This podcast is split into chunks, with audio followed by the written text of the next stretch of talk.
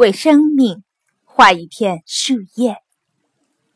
美国作家欧·亨利在他的小说《最后一片叶子》里讲了一个故事：病房里，一个生命垂危的病人从房间里看见窗外的一棵树，在秋风中一片片的掉落下来。病人望着眼前的萧萧落叶，身体也随之每况愈下，一天不如一天。他说。当树叶全部掉光时，我也就要死了。一位老画家得知后，用彩笔画了一片叶脉清脆的树叶挂在树枝上，最后一片叶子始终没有掉下来。只因为生命的这片绿，病人竟奇迹般的活了下来。